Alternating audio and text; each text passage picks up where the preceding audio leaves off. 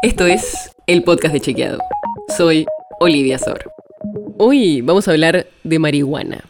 Porque en el mundo se calcula que al menos 200 millones de personas consumieron cannabis alguna vez. Y en la Argentina es la droga ilícita de mayor consumo. Desde hace miles de años que se usa con fines religiosos y medicinales, pero en los últimos años su consumo creció en el país en todos los grupos etarios, y la discusión sobre el impacto que tiene su consumo está cada vez más presente. No es fácil medir los efectos que puede tener. Para evaluar las consecuencias a largo plazo del consumo de marihuana son necesarios estudios adecuadamente diseñados que comparen a personas que consumen marihuana con personas que no lo hacen. Pero existen varios estudios donde se midió el efecto en personas que consumen de manera habitual y prolongada. O sea, no estamos hablando de fumadores esporádicos. Hicimos un repaso por estos análisis y la evidencia científica disponible sugiere que el consumo habitual y prolongado de marihuana se asocia a efectos perjudiciales para la salud, especialmente las funciones neurocognitivas. Además, se relaciona con un aumento en el riesgo de presentar trastornos psicóticos, depresión y accidentes cerebrovasculares. Y cuando digo que hicimos un repaso por la evidencia disponible, no estoy hablando solo de periodistas, sino que es un trabajo hecho por profesionales de la salud del Servicio de Clínica Médica del Hospital Alemán de Buenos Aires que hicieron para Chicago.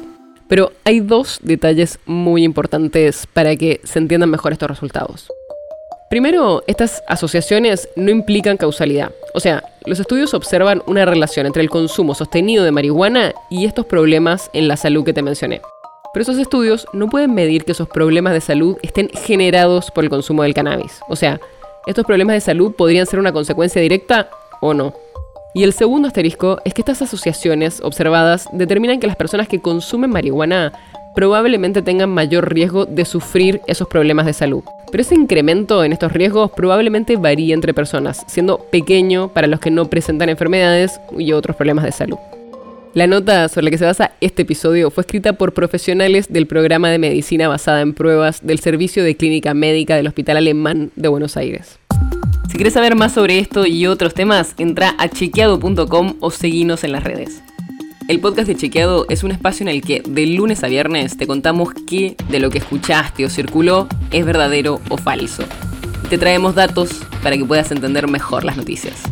Si tienes una idea, algún tema del que te gustaría que hablemos en un próximo episodio, escribinos a podcast.chequeado.com. Y si te gustó este episodio, seguinos en Spotify o en tu app de podcast favorita y recomendanos a tus amigos. Es una producción de Chequeado, producción en colaboración con Posta. La producción está a cargo de Martín Slipsuk y Sebastián Chávez. Y la edición es de Nacho Guarteche. Yo soy Olivia Sor. Hasta mañana.